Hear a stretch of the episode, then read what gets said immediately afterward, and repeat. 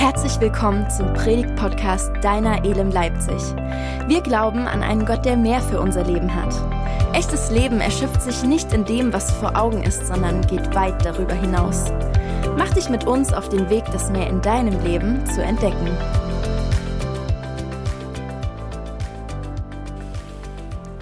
Gibt es an Heiligabend Kartoffelsalat und Würstchen? Offensichtlich öfters, okay. Wird den Kindern vor dem Einschlafen etwas vorgelesen? Und ist es normal, miteinander über die eigenen Gefühle zu sprechen? Die Antworten auf derlei Fragen, die skizzieren die Kultur in einer Familie, die von einem Gast des Hauses sofort wahrgenommen wird. Lasagne und Tischgebet, das waren die beiden Dinge, die mir oder die ich bei meinen ersten Besuchen im Haus meiner Freundin Simone als Teenagerin als erstes wahrnahm. Beides kannte ich noch nicht.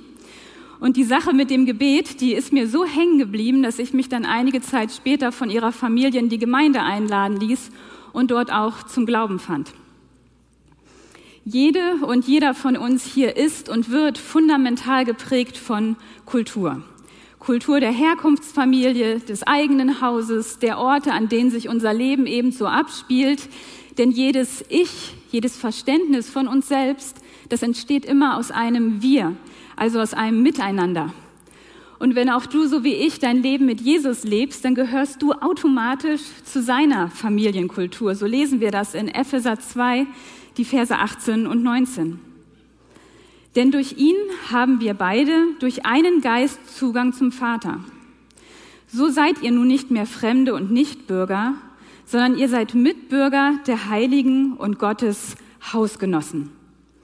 Mitbürger und Hausgenossen. Das Wort Hausgenosse hier aus dem Griechischen kann auch mit Familienangehöriger übersetzt werden und beinhaltet eine vertraute Nähe.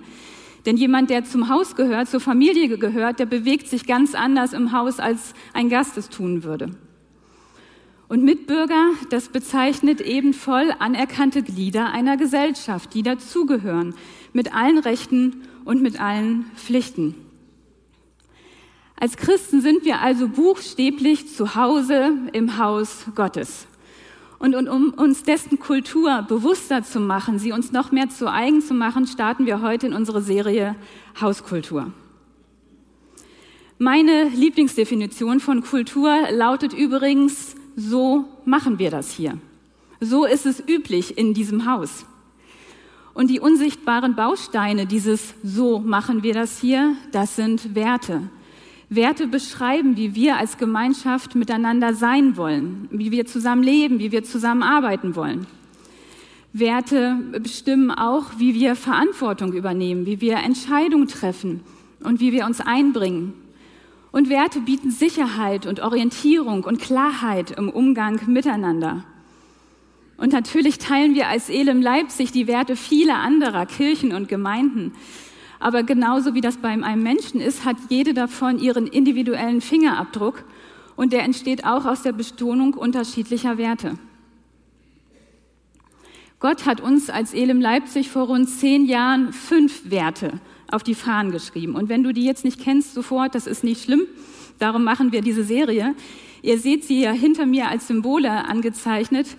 Diese Werte heißen, wir sind einladend, wir sind anbetend, wir sind dienend, wir sind großzügig und wir sind verbindend. Und mit dem Wert verbindend und dem Untertitel Wir teilen das Leben starten wir heute Morgen in diese Serie und machen dann in den kommenden Wochen Fortsetzung. Die amerikanische Marine, die verfügt wohl über die härteste Kampfeinheit des US-Militärs, nämlich die Navy SEALs. Das handelt sich dabei um hoch ausgebildete Elitesoldaten, die für ganz spezielle Operationen eingesetzt werden. Und wenn diese Soldaten zum Beispiel über feindlichem Gebiet mit dem Fallschirm abgesetzt werden und so ein Soldat landet, dann stellt er sich als allererstes immer folgende drei Fragen. Nämlich erstens, wo bin ich? Zweitens, wo ist der Feind? Und drittens, wo ist mein Buddy? Ein Buddy bezeichnet einen Kameraden, wörtlich also einen Kumpel, jemand, der einem den Rücken frei hält, ganz frei nach Sprüche 17, Vers 17, wo es heißt, ein Freund steht alle Zeit zu dir, auch in Notzeiten hilft er dir wie ein Bruder. Und ganz egal, wie die Antworten des gelandeten Soldaten auf die ersten beiden Fragen aussehen, also wo bin ich und wo ist der Feind, der Weg raus aus der brenzligen Lage, in der er sich befindet, der entspringt da, wo er eine Antwort auf die dritte Frage hat, wo ist mein Buddy? Wenn er sich verirrt hat und sein Buddy ist zur Stelle, dann kann der ihm Orientierung geben. Und wenn der Feind ihn zu überwältigen droht und sein Buddy ist in der Nähe, dann kann er ihn als Verstärkung hinzurufen. Wenn der Soldat allerdings keinen Kontakt zu seinem Buddy hat, dann ist er aller Wahrscheinlichkeit nach verloren. Und deshalb werden die Navy SEALs in der Ausbildung ganz hart darauf trainiert, immer und unter allen Umständen für ihren Buddy da zu sein, sich gegenseitig blind zu vertrauen, sich gegenseitig am Leben zu halten. Die Verbindung zu seinem Buddy ist für einen Soldaten also lebensnotwendig. Genauso wie für uns, die wir auf unserem Schlachtfeld des Lebens auch feindlichen Einflüssen gegenüberstehen und die Orientierung verlieren können. Dieses Grundbedürfnis unserer Seele nach Verbindung mit anderen, nach Verbundenheit, das ist etwas, was Gott von Anfang an in das Wesen von uns Menschen hineingelegt hat. Bei der Schöpfung der Welt sprach Gott der Herr, 1. Mose 2,18. Es ist nicht gut, dass der Mensch allein sei. Ich will ihm jemanden zur Seite stellen, der zu ihm passt. Und aus diesem Grund gesellte Gott noch Eva zu Adam. Mit einem anderen Menschen verbunden zu sein, war also die erste tiefgreifende Erfahrung, die er gemacht hat. Und Verbundenheit meint einfach das Gefühl der Zusammengehörigkeit, das Erleben eines Miteinanders. Und das Gegenteil davon, das ist Einsamkeit, also das stark belastende subjektive Erleben, niemanden an seiner Seite zu haben, getrennt zu sein von anderen, dass niemand da ist, der einen sieht und der einen versteht. Einsam sein kann man demzufolge alleine, kann man aber auch in Gesellschaft, kann man auch in einer Gemeinde wie dieser. Und wenn dich das betrifft, wenn du dieses Gefühl von Einsamkeit kennst, dann möchte ich dir heute Morgen sagen, Gott will nicht, dass Einsamkeit dich oder mich bestimmt. Seine Handschrift war von Anfang an Verbundenheit und die soll sichtbar werden in deinem Leben. Denn allein die Vorstellung davon, einsam zu sein, die setzt in unserem Körper Entzündungsstoffe frei. Die fährt innere Schutzmechanismen hoch, sodass wir weniger Freude empfinden können, dass wir weniger empathisch sein können mit anderen. Und wenn wir Einsamkeit dann tatsächlich real erleben, dann gesellt sich gern noch die Last der Scham hinzu. Die will uns nämlich eine plausible Erklärung dafür liefern, warum wir uns denn isoliert von anderen fühlen. Die sagt dann sowas wie, na ja, du bist halt nicht so liebenswert, nicht so toll wie die anderen. Du gehörst halt nicht dazu. Mit dir stimmt eben was nicht. Du bist falsch. Und wenn wir in unserem Leben schon mal die Erfahrung von Ausgrenzung erleiden mussten, dann sieht sich diese innere, beschämende Stimme auch noch bestätigt und sagt, siehste, habe ich dir doch gesagt, das wird sich nie ändern. Du wirst immer einsam bleiben. Und dann kann so ein Teufelskreis beginnen aus Rückzug und Niedergeschlagenheit und Selbstvorwürfen. Und tatsächlich verarbeitet unser Gehirn den Verlust von Verbundenheit genauso wie körperlichen Schmerz. Wenn wir uns getrennt von anderen fühlen, dann springen hier oben genau dieselben neuronalen Strukturen an, wie wenn wir uns zum Beispiel in den Finger geschnitten haben. Und von der Wortbedeutung her ist das im Deutschen augenfällig, denn so einen Schnitt, den verbinden wir, damit er heilen kann. Und genau so kann die Seele eines einsamen Menschen heil werden, wenn sie Verbindung mit anderen erfährt. Und das ist das, was Gott möchte. Psalm 147, Vers 3. Er, also Gott, heilt die zerbrochenen Herzens sind. Er verbindet ihre Wunden. Gott verbindet deine Wunden. Und das tut er nicht nur, indem er sich, äh, dich in die Verbindung zu sich selber führt, sondern auch und gerade in die Verbindung zu anderen. Als die Gemeinde in der Stadt Kolosse im Neuen Testament auf ihrem Schlachtfeld mal die Orientierung verloren hatte, weil sich dort nämlich Irrlehren breit gemacht hatten, Schaden angerichtet hatten, da ruft Paulus als Gegenmittel dazu, genau dazu auf, die Verbundenheit untereinander zu suchen. In Kolosser 3, Vers 14. Das Wichtigste aber ist die Liebe. Sie ist das Band, das uns in vollkommener Einheit verbindet. Und die Bibel, die redet aus gutem Grund davon, dass unsere Herzen miteinander Verbindung erfahren sollen. Denn Menschen, die ein Netzwerk haben aus Bekannten und aus Freunden, die sind nachweislich gesünder. Die sind stressresistenter, die bewältigen ihre Probleme ganz anders, die erreichen ihre Ziele.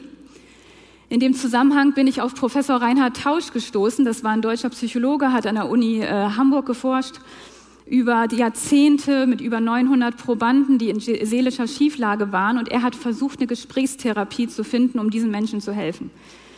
Und am Ende von diesen ganzen langen Forschungen hat er Folgendes so ein bisschen überrascht festgestellt. Da hat er gesagt, wussten Sie, dass ein einfaches Gespräch mit verständnisvollen Freunden oder Bekannten eine der besten Möglichkeiten ist, Schwierigkeiten zu bewältigen? Ehrlich gesagt, ich habe es nicht gewusst. Im simplen Gespräch, was uns so einfach vorkommen mag, da wirkt Gott.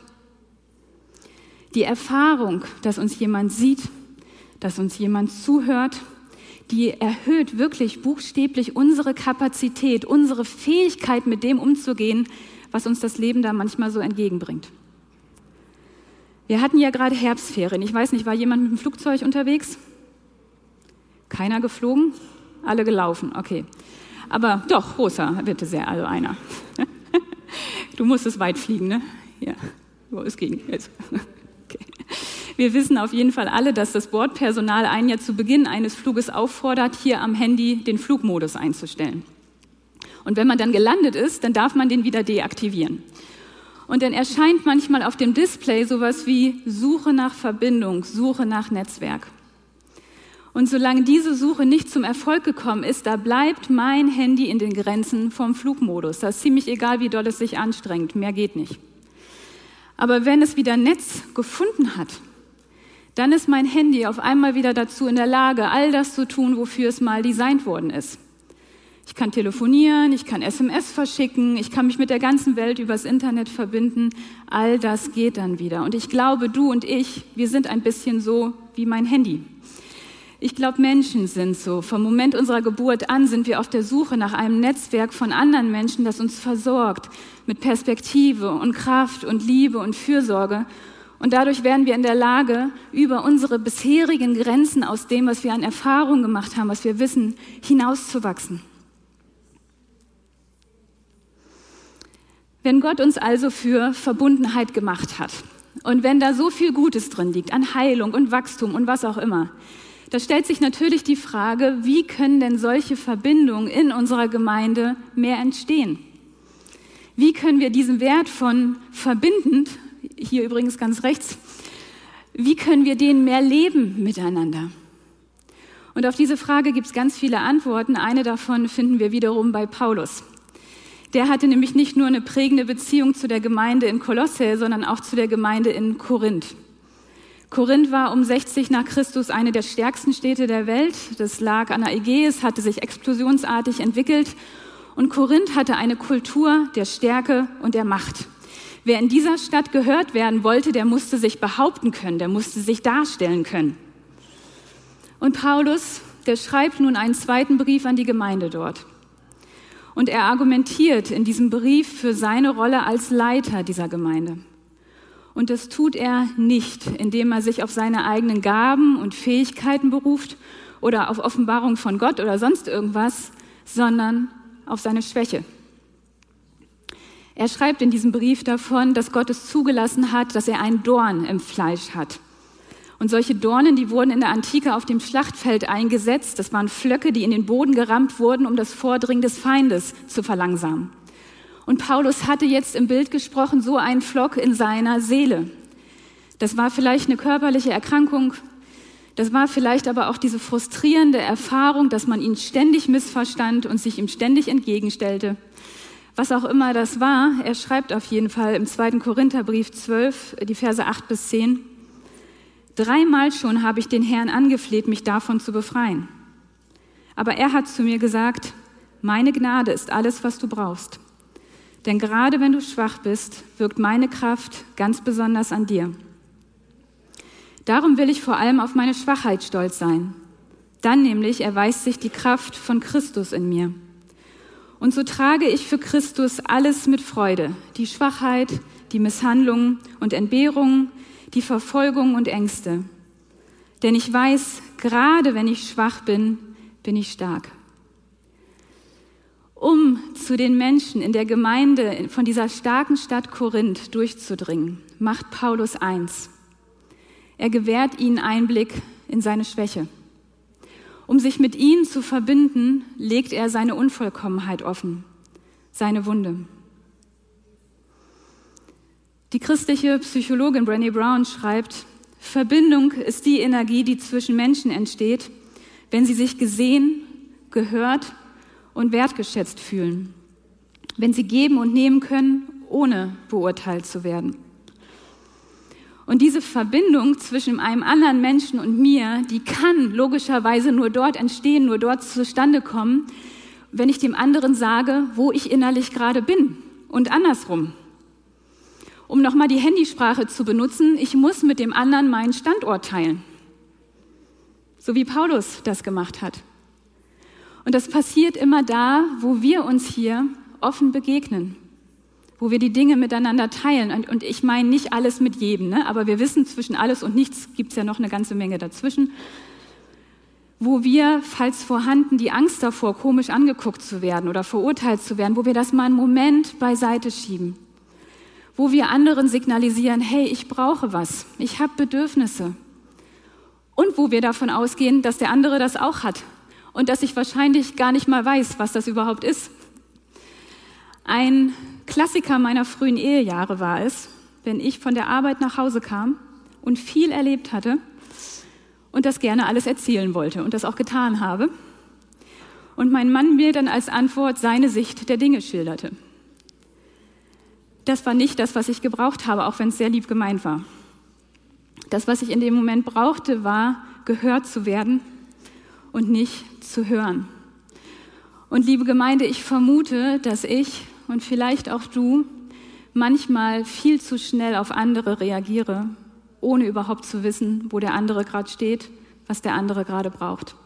Das, was uns voneinander trennt, sind unsere bewussten oder unbewussten Annahmen voneinander. Und immer dann, wenn wir die mal beiseite liegen und schlicht und ergreifend nachfragen, dann wird eine wirklich verbindende Begegnung möglich. Die Bibel, die stellt uns angesichts eines festgefahrenen Kampfes zwischen dem Volk Israel und den Philistern eine besondere freundschaftliche Verbindung vor Augen, nämlich die zwischen dem Hirtenjungen David und dem Königssohn Jonathan. Und äh, David, der war erfolgreich im Krieg gewesen, daraufhin holt Saul, der König, ihn an den Königshof. Dort lernen die beiden sich kennen, Jonathan und David. Und Jonathan bietet ihm entgegen aller Konventionen die Freundschaft an. Und was dann passiert, das lesen wir in 1 Samuel 18, Vers 1.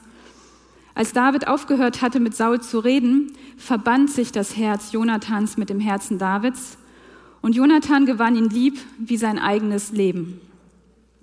Und wenn du dir die Geschichte von den beiden mal in Ruhe zu Hause durchliest, dann kannst du ganz leicht auf die Frage kommen, ob dem Jonathan nicht klar gewesen ist, dass er mit dem David, mit dem er sich da gerade anfreundete, einen waschechten Konkurrenten vor sich hatte. Jemand, der ihm mit seinem ganzen Erfolg seine Position streitig machen würde.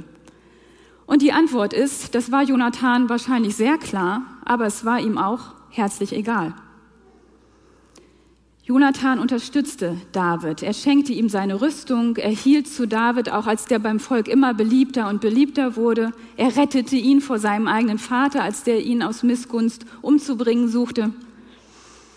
Und so ein auf das Wohl des anderen ausgerichtete, verbindende Handeln wie von Jonathan, das ist genau der Herzschlag von Jesus. In Hebräer 10 heißt es, und so, liebe Brüder und Schwestern, können wir jetzt durch das Blut, das Jesus Christus am Kreuz für uns vergossen hat, frei und ungehindert ins Allerheiligste eintreten. Christus hat den Tod auf sich genommen damit, und damit den Vorhang niedergerissen, der uns von Gott trennte. Er ist unser hoher Priester und herrscht nun über das Haus Gottes, seine Gemeinde. Lasst uns aufeinander achten. Wir wollen uns zu gegenseitiger Liebe ermutigen und einander anspornen, Gutes zu tun. Hier ziehen wir nochmal den ganz großen Bogen, die ganz große Geschichte. Vor dem Kreuzestod von Jesus war der Mensch seinem Grunde nach einsam, weil durch die Sünde getrennt von Gott. Und in dieser Einsamkeit hatte er nur eins, nämlich die Fixierung auf sich selbst. Er war in sich verkrümmt, schreibt Luther dazu. Aber durch das, was Jesus für uns für ein für alle Male am Kreuz getan hat, hat der Mensch wieder die Möglichkeit, wieder in diese Verbindung mit Gott einzutreten. Und das verschiebt seinen Fokus völlig. Er muss jetzt nicht mehr nur auf sich fixiert sein, sondern sein Blick wird frei frei hin zu Gott, frei hin zu anderen, um denen weiterzugeben, was er selbst an Guten und an Gnade erlebt hat. Und zu so einer Umgangskultur, die auf das Wohl des anderen bedacht ist, ruft uns Jesus als Herr dieses Hauses, wie wir es gerade gelesen haben, auf, ganz klar. Und das liegt auch daran, dass er selbst Teil einer solchen Kultur ist. Jesus ist Teil der Kultur der Dreieinigkeit Gottes.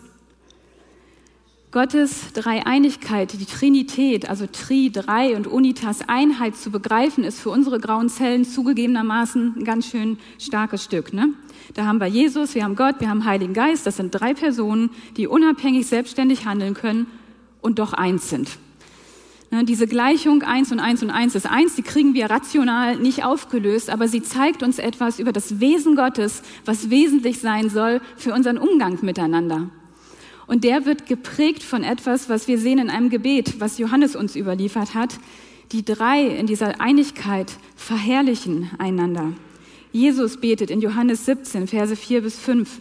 Er sagt, ich habe dich verherrlicht, also Gott verherrlicht auf Erden und das Werk vollendet, das du mir gegeben hast, damit ich es tue. Und nun, Vater, verherrliche du mich bei dir mit der Herrlichkeit, die ich bei dir hatte, ehe die Welt war. Der Theologe Cornelius Platinga, der drückt es so aus. Die Personen innerhalb Gottes erhöhen einander. Sie haben Gemeinschaft miteinander. Sie beugen sich einander.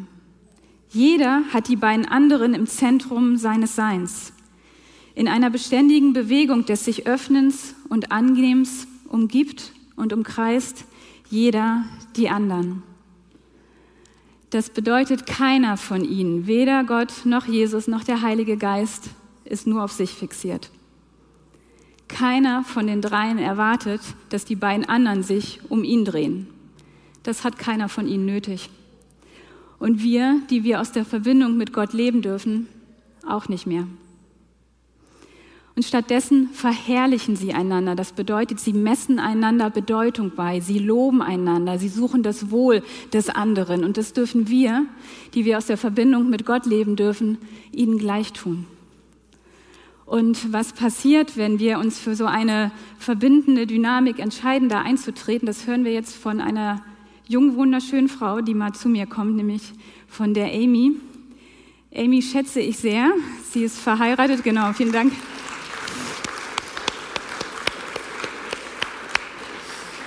Genau, Amy ist verheiratet mit Thomas, ihr habt zwei Töchter und genau, du hast uns was mitgebracht. Genau. Hallo alle zusammen, genau, ich bin Amy. Ich bin sehr aufgeregt, also Alles gut. verurteilt mich nicht dafür. ähm, genau, und ich darf eine Erfahrung mit euch teilen, die mir sehr wertvoll ist.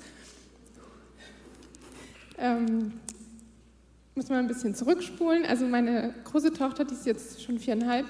Und als ich das erste Mal Mama geworden bin, war ich noch unerfahren und irgendwie musste ich mich erstmal wieder finden in diesem neuen Alltag und ähm, ja, erstmal ist der Alltag voll mit sich ums Baby kümmern.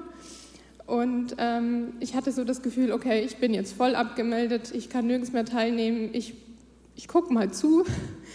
Und ähm, es hat sich aber dann ergeben, dass ich so ein ganz spontanes Gespräch mit einer Mama hatte, die auch, Entschuldigung, ein Baby hatte, das ähm, ähnlich alt war und es hat sich so gut angefühlt, weil wir einfach die Dinge beim Namen nennen konnten, wie wir uns fühlen, dass wir beide sagen, oh, so haben wir es eigentlich nicht vorgestellt und wir können jetzt irgendwie nicht mehr so mitmachen, wie wir das dachten. Und dann haben wir gesagt, okay, gut, dann treffen wir uns jetzt aber ähm, so oft wie es geht. Also einmal die Woche haben wir uns ausgemacht und wir haben dann gesagt, eigentlich ist das so cool und es geht bestimmt noch anderen so. Wir laden andere Mütter ein und wir machen auch so ein Mama-Frühstück und ähm, genau, gucken einfach mal, was kommt, weil wir müssen erstmal schauen, wie sich auch das an, für uns anfühlt und wie sich das so gestaltet. Und ich hätte nie gedacht, dass ich in meiner Position ähm, ja, einen Hauskreis eröffne und da auch die Verantwortung ja auch für andere mit so ein bisschen übernehme. Und ähm, ja, es war einfach großartig, wie sich das entwickelt hat. Ähm, es hat geklappt, wir haben uns regelmäßig gesehen und wir haben es so genossen, dass wir manchmal nicht nur gefrühstückt haben, sondern den ganzen Tag zusammen verbracht haben. Und ähm, ja, es ist einfach eine Freundschaft daraus äh, entstanden mit den Mamas. Und ähm, ja, die Kinder sind größer geworden und man geht so durch Phasen und wir unterstützen uns auch heute noch. Wir beten immer noch zusammen wenn irgendwie was ansteht. Wir teilen das miteinander und ähm, ja, genau, begleiten uns da immer noch auf dem Weg. Und das ist einfach total wertvoll. Und was ich einfach ähm, ja, mitgeben möchte von mir heute, von meiner Erfahrung, ähm, manchmal fühlt man sich nicht danach und ja, man möchte sich nicht zeigen, man möchte sich nicht sichtbar machen, weil man sich denkt, das passt gerade einfach überhaupt nicht. Aber es gibt vielleicht jemanden, dem man ganz spontan begegnet, der fühlt ähnlich und daraus kann so was Großes werden und so was Wertvolles, was Tiefes. Ja, probiert es aus. Und ähm, ja, ich finde es einfach wunderschön, wenn so eine tiefe Verbindung entstehen kann, die einen trägt auch weiter. Super, vielen Dank.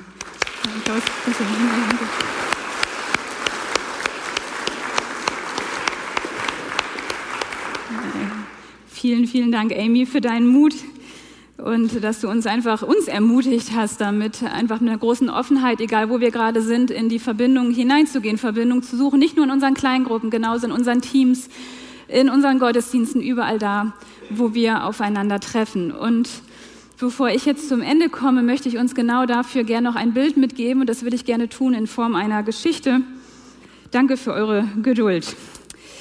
In Indien lebte einst ein Wasserträger. Für seine Aufgabe benutzte er zwei große Krüge. Er legte eine Stange über seinen Nacken und befestigte an jedem Ende der Stange einen Krug. Einer der Krüge hatte einen großen Riss, während der andere vollkommen in Ordnung war. In dem unversehrten Krug kam immer die vollständige Portion Wasser beim Haus des Herrn an, während der rissige Krug jeden Tag nur halb voll ankam. Zwei Jahre lang ging der Wasserträger denselben Weg. Der unversehrte Krug wurde stolz auf seine Leistung. Der rissige Krug schämte sich seiner Unvollkommenheit und fühlte sich elend, weil er nur die Hälfte von dem schaffen konnte, wofür er gemacht war. Schließlich, eines Tages am Fluss, sprach der rissige Krug mit seinem Besitzer über sein bitteres Versagen. Ich schäme mich, ich möchte mich entschuldigen, dass ich nur die Hälfte meines Wassers zu deinem Haus bringen konnte. In meiner Seite ist ein Riss, durch den das Wasser heraussickert. Wegen meines Mangels kannst du nicht den vollen Nutzen deiner Anstrengungen genießen. Da erwiderte der Wasserträger lächelnd, wenn wir zum Haus meines Herrn zurückgehen, dann möchte ich dir was zeigen. Auf diesem Gang vom Fluss zurück schaute der rissige Krug sich um. Der Wasserträger machte ihn aufmerksam. Hast du bemerkt, dass es nur auf deiner Seite des Weges diese schönen Blumen gibt, aber nicht auf der anderen Seite des anderen Kruges? Der Grund ist, dass ich schon immer von deinem Mangel gewusst habe und ich habe ihn mir zunutze gemacht. Ich habe auf deiner Seite des Weges Samen ausgesät und jeden Tag, wenn wir hier entlang gegangen sind, hast du sie bewässert. Jetzt konnte ich schon zwei Jahre lang diese schönen Blumen pflücken, um den Tisch meines Herrn zu schmücken. Wenn du nicht so wärst, wie du bist, hätte ich nicht diese schönen Blumen, um sein Haus zu zieren. Ich möchte uns gerne mit diesem Bild dazu einladen. Ich möchte uns umwerben, dass wir uns entscheidend verbinden, miteinander zu leben. Dass wir uns offen begegnen, dass wir uns zeigen mit all unseren Rissen. Wir haben es gerade gelesen, die sind kein Hindernis für echte Begegnung. Das sind Gottes Gelegenheiten, die er sucht, um sich zu zeigen, um zu wirken in unserem Leben. Und auf dieser Basis dürfen wir einander Gutes zukommen lassen. Wir dürfen einander loben. Wir dürfen einander Bedeutung beimessen. Und ich bin überzeugt davon, dass dadurch hier immer mehr und mehr Verbindungen entstehen werden, die uns alle bereichern, die uns wachsen lassen, die uns auch korrigieren und die ganz viel Platz noch haben für die Menschen unserer Stadt, die das so dringend brauchen. Amen.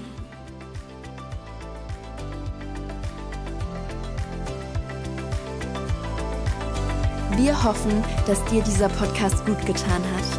Und wir würden uns freuen, unter podcast.elem-leipzig.de von dir zu hören oder dich persönlich bei uns in der Elem kennenzulernen.